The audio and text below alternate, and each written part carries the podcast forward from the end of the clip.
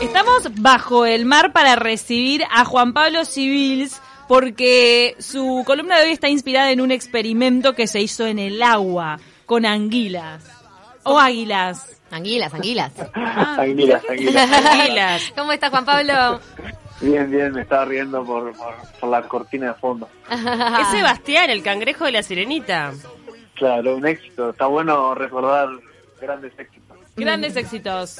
La amamos a la sirenita. ¿Y cuál es la, la, la conexión entre esto de las anguilas y la columna de hoy, Chopo? Bien, gracias. Eh, por eso en la columna de hoy le pusimos este nombre de Hasta las anguilas tienen videollamadas, porque parece que en estos días, de- del 3 al 5 de mayo, se vio algo interesante en un acuario en Tokio.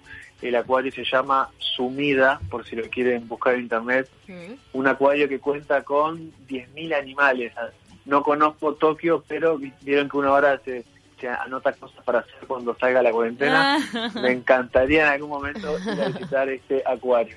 Lo que hicieron en el acuario fue como una de las, entre, tienen eh, cerca de 400 especies. Una de estas especies entonces son las anguilas de jardín, que están, parece que es, es un animal súper súper tímido a la interacción con, con el otro, con el humano, y ya se habían acostumbrado a recibir vi- visitantes. Como el acuario cerró, producto de esta cuarentena, las anguilas dejaron de salir, dejaron de mover. Gran problema para los veterinarios, que son los que tienen que estar controlando y velando por su, por su salud. Entonces a estos japoneses se les ocurrió algo espectacular, a mi manera de verlo, que fue poner eh, diferentes tablets alrededor de donde están estas anguilas Mm. invitaron a los seguidores de, del acuario en, en sus diferentes redes a que hagan videollamadas de no más de cinco minutos para poder ver a, a las anguilas, para que las anguilas vuelvan a tener una interacción virtual con, con los humanos y para que arranquen entonces a salir de es- esa arena. Así que hasta Los las anguilas se vieron afectadas positivos. por Qué esto de la falta de ¿Y sociabilización. qué pasó? ¿Cómo reaccionaron con la videollamada las Las anguilas? Las anguilas comienzan a salir de la arena, eso es el dato importante, o sea, por ahora entonces esto es positivo, pero lo que me resultaba a mí interesante era que eh, qué pasa con nosotros, ¿no? Los humanos, los que no somos anguilas. Eh, a ver, me gustaría saber eh, si co- con las anguilas está pasando lo mismo que nos pasa a nosotros, que estamos un poquito más agotados producto de, de esta cantidad de videollamadas o esta cantidad de conexión que tenemos. Por ahora con las anguilas eh, no, no hemos encontrado que nos manifiesten si están agotadas o no. Veremos qué pasa porque confío en que los japoneses encontrarán la manera de, de, de hacer que las anguilas se comuniquen. Pero lo que, lo que sí sabemos que pasa es que en nosotros, que no somos anguilas, estamos padeciendo algunos, algunos síntomas a raíz de estar constantemente con videollamadas. Las videollamadas nos agotan y eso me parece que está bueno transmitir hoy para que si alguien nos está escuchando se siente identificado, se quede tranquilo y tranquila primero que nada de que es normal que te sientas un poco más cansado que antes o un poco más agotado si en tu día a día, si en tu trabajo estás constantemente a través de videollamadas. Yo escuché una recomendación sobre todo para los niños chicos, que si bien está bueno ofrecerles una videollamada, o sea, que tengan contacto con familiares que de repente dejaron de ver, como los abuelos, eh, también es importante limitarlas, o sea, que sea una videollamada por día, porque si le encajás cinco videollamadas, ya no saben ni con quién hablar, o ya tipo... Claro. Y no se quedan mucho Claro. quietos enfrente. No, pero además como que pierden como, como ese interés.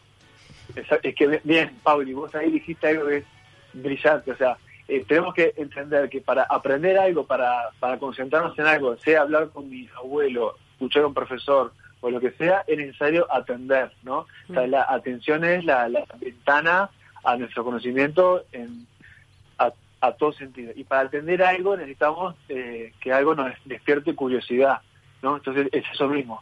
Si algo no me despierta curiosidad, si algo no me atrapa, no me motiva, difícilmente atiendan. Entonces si yo lleno la agenda de encuentros, Zoom, Skype o lo que sea, sea un profesor, un abuelo o un amigo, cuando termine la jornada, por supuesto que no voy a tener esa curiosidad, nada me va a motivar como antes.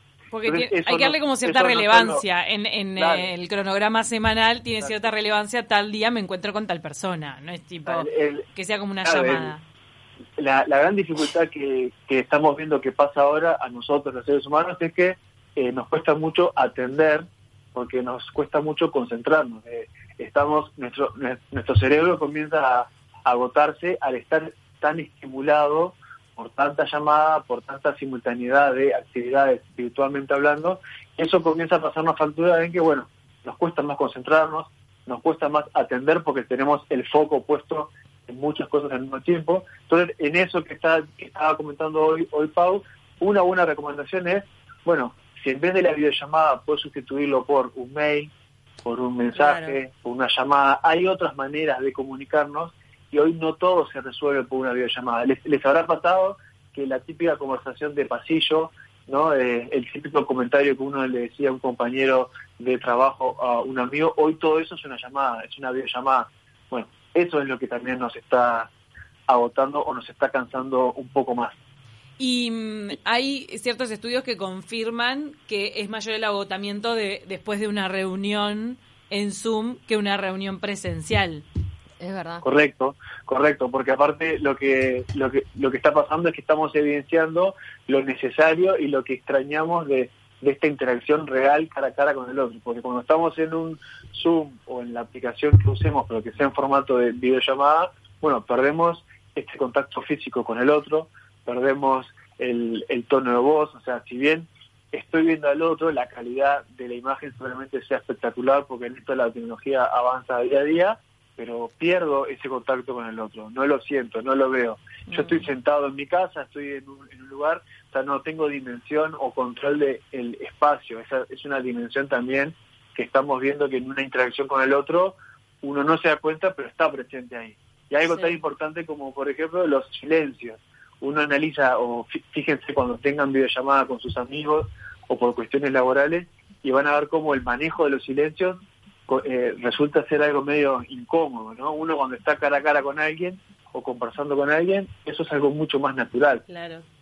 Una En una buena puede ser este, eh, hacer como una actividad doméstica, ¿no? Ponele, tengo que lavar los platos, entonces meto la videollamada con alguien y digo, sigo haciendo mi actividad y me acompaña esa charla, pero no es que estoy 100% concentrada en la videollamada, que también me agota estar una hora y media mirando Está la bueno pantalla. eso, ¿no? ¿Qué, qué opinamos de eso? ¿No? ¿Y almorzar, Sí, sí. cenar con alguien? Sí, o algo también? como más, no sé, estoy limpiando la casa y meto la llamada Como ahí. si te cayera tu amiga cuando estás ahí tomando mate, qué sé claro, yo. no sé. Que te siga ahí charlando o, la si no, claro, o si no, eh, otra recomendación que se da, que también parece obvia, pero evidentemente no se está aplicando en todos los casos, es en estas videollamadas usar tiempo para esto que ustedes están diciendo, pero también para preguntarle al otro, bueno, ¿cómo te estás sintiendo? ¿no? ¿Cómo la venís pasando? O sea, que si bien lo laboral es importante y se tiene que tocar en esa videollamada, bueno, escuchar también al otro eh, su sentir de cómo está viviendo este tiempo da, da lugar a que la persona se sienta entonces menos estresada, menos agotada y menos cansada. Obvio, está buenísimo, la verdad, para tomarlo en cuenta. Podemos hacer un, un Zoom cocinando cocinando próximamente. Claro, cocinando está bueno, pero ¿Sabes como que- estás ahora lo que- Juan Pablo está subiendo abundantes platos así exóticos eh, en sus redes sociales. Lo que me quedó, me, me- me dejó impresionada con respecto a lo de las anguilas es cómo eso demuestra la importancia de la energía también al momento de la comunicación a través de la pantalla, ¿no? Lo que uno está emanando, más allá de lo que decís o la concentración, sino cuán dado energéticamente y, y emocionalmente estás a esa conversación. Sí, claro, aparte fíjate eh, que ahí también lo, lo, lo interesante del experimento no solo fue lo que generó en las anguilas que arrancan a, a salir, arrancan a moverse, sino lo, lo que me gustó también fue la re- repercusión que tuvo en, en la gente, o sea, eh, la gente quedó afuera, ¿sabes? tuvieron que topear la cantidad de llamadas que recibían. Qué y el pedido era que bueno no estés más de de cinco minutos desconectarte para también darle darle lugar a otro otra recomendación que daban que es como cuando uno visita estos lugares que decía no grites muy fuerte no vieron cuando te ponen en el cartel no golpes el vidrio Mm. bueno esto era eh, la misma recomendación pero a modo virtual Qué buena Así que idea sí. que tienen, qué buena idea que tuvieron los japoneses. Sí, ¿y qué opinamos, por ejemplo, que hoy hablábamos más temprano de los vivos en Instagram, que tenemos vivos de todo, y hasta acá me comentó de algún vivo que hace ami- un amigo con otro amigo tomando mate, y lo hace en vivo público. Es decir, pero ¿por qué no lo hace por el WhatsApp? Es Rarísimo. casi que un encuentro Masivo. cualquiera puede participar. No vi esa cómo fue esa se juntaban a tomar mate y hicieron un vivo Es claro, eh, mira, digo los nombres. Sí. Domingo de mañana se juntaron a tomar Sí. mate Ana Inés Martínez, eh, colega de Subrayado, con Maggie Correa, también colega de Subrayado. Estaban tomando mate las dos. Yo me metí, participé de la conversación, hablamos de boliches. Y después me fui. Claro, pero,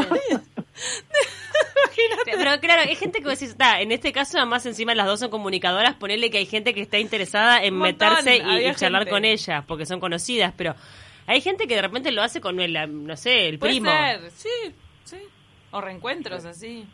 Sí, también, a ver... eh, Eso era sobreexposición, ¿no? por un lado la sobreposición y la- también la necesidad de, de mostrarnos que podemos tener en este tiempo, también como para evidenciar que, que estamos vivos. Que estamos ¿no? vivos, estamos sí, ahí va. acá. Pero, pero también por otro lado, esto de, bueno, en la nueva normalidad que tanto se repite, claro, cómo arrancan a hacer nuestras interacciones, capaz es esto de lo que se refería a hoy cuando preguntaba el ejemplo de la tranquila, eh, nuestras interacciones o nuestros vínculos sociales eh, siguen siendo importantes y bueno, y cómo los mantenemos ahora.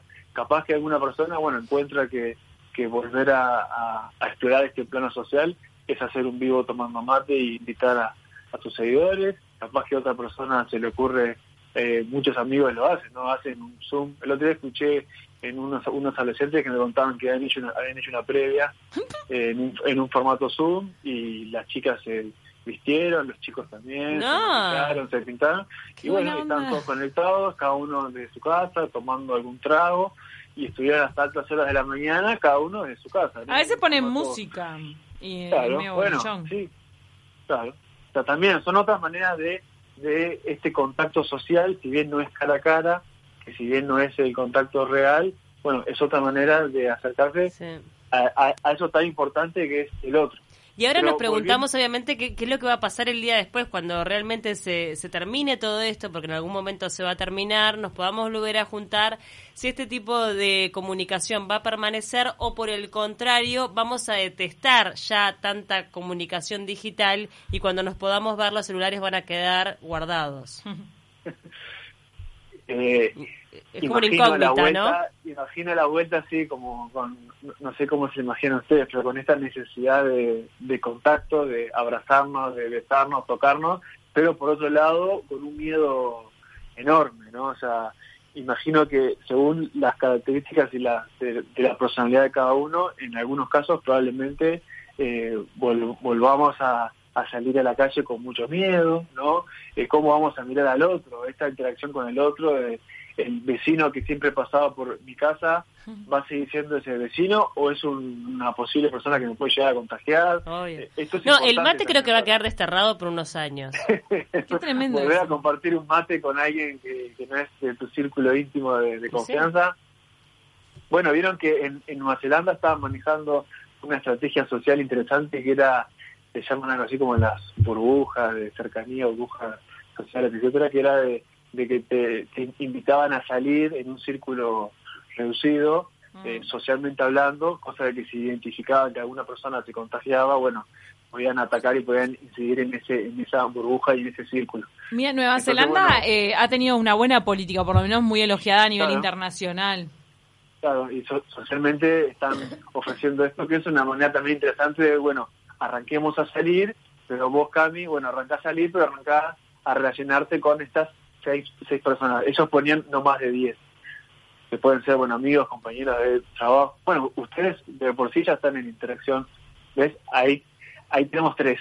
Sí, claro. acá no. somos tres. Tenemos- Acá bueno, con, no, con acá él y se- con Bruno somos... Tenemos- Cinco. No, Bueno, acá sabemos que si se cinco. contagia uno, digo todos. Nos vamos todos a cuarentena por lo menos, seguro. Claro, tenemos que hacer eh, la burbuja de, de taquito. Es la realidad, Ahora ¿o bien. no? Eh, lo de la burbuja de Nueva Zelanda que comentas me hace acordar mucho a lo de Singapur, que al parecer también hay como una policía sanitaria que sabe con quién estuviste, con quién te cruzaste. Entonces, si cae un infectado, saben quiénes son los que están en riesgo alrededor o quiénes son potenciales casos. Eh, claro, es- hoy, hoy estamos un poco lejos de... Nosotros, no, acá en Uruguay eso no es posible.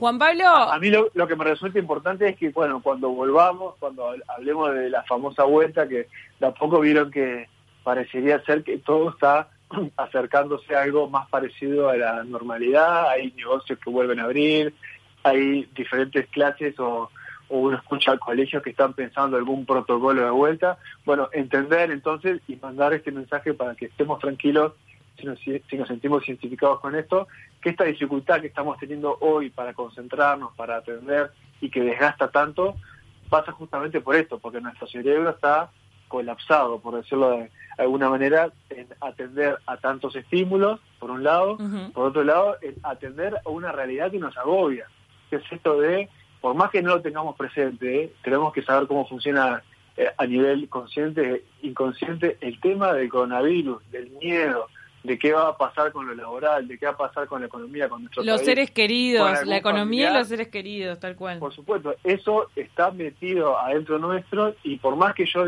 me diga, no, mira que a mí esto no me afecta, no me importa, les aseguro que está afectando. Obvio. Entonces nuestra, nuestro cerebro está dividido también en tener que atender a eso. Hay gente que capaz que puede preguntarse, bueno, pero entonces, ¿qué hago con esto? Bueno, alguna recomendación que vimos hace unas semanas fue, recuerden, hacer ejercicio, eso sigue siendo importante, hacer ejercicio, moverse, si puedo comer dentro de todo de una manera un poco saludable, hacerlo en este Comer momento. bien. menos. Salir al balcón a que te dé un rayo de sol, o sea, eso Un ratito, es 10 energi- minutos, es- media hora. es, ener- es energía, Hace funciona. La, la meditación, sé que también ahí, ahí desde el programa con Janina están dando tips que, que van también, ¿no? Pues Janina Kirchman de- de- desde esto es importante, el mindfulness, meditación, relajación, son diferentes formas de poder, bueno, tolerar o convivir mejor con esto que me puede estar pasando, que me siento eh, agobiado, me siento agotado. En, en el tema de que quizás me estoy parando en la, en la vereda de enfrente y también para ir redondeando en la vereda de enfrente de la persona que está agobiada por tanto Sí. contacto que Zoom, que vivo, que etcétera. Sí. En la otra vereda, la persona que está deprimida,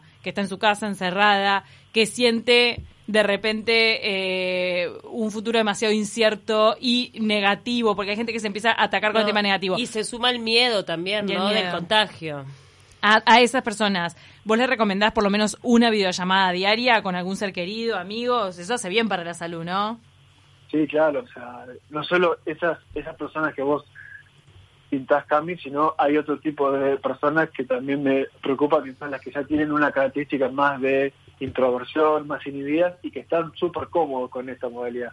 O sea que ellos te dicen, no, pero yo con la cuarentena estoy genial, no tengo que ver a nadie, no tengo que salir a contactarme con nadie, no me esfuerzo en nada. Mm. Bueno, transmitir que el vínculo con el otro eh, es fundamental para, para todos y que ahí está la riqueza de- del encuentro. Entonces, si yo estoy con una patología más de- depresiva, número uno, está bueno que yo no esté solo en mi casa, ¿no? O sea, bueno, si no me queda otra, lamentablemente es la situación que tengo que pasar, pero si hay algún familiar cerca, está bueno que esté presente, que se acerque, y si hay algún amigo que logra comunicarse con él virtualmente hablando, por supuesto, que, pueda tener ese contacto, hace bien.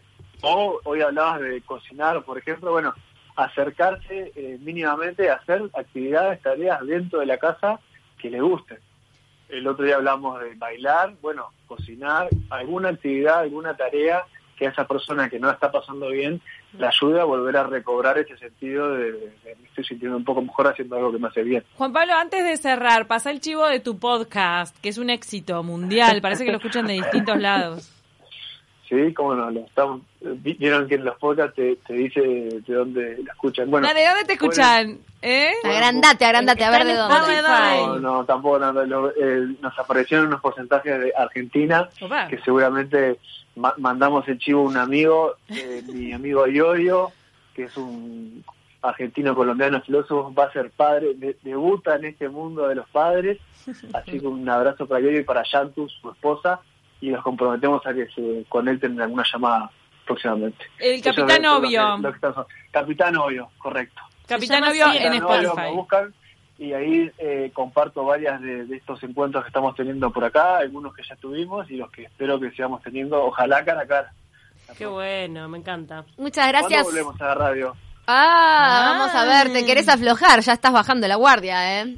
Bueno, En algún ¿Querés- momento vamos, breve? vamos a ver cómo lo determinan los directivos. Sí, estamos a la espera de, la, de lo que hay de los directivos Bueno. acá de la De radio. la orden empresarial. Juan Pablo, muchísimas gracias por esta nueva columna. Nos quedó que grabadísimo lo de las anguilas, la verdad.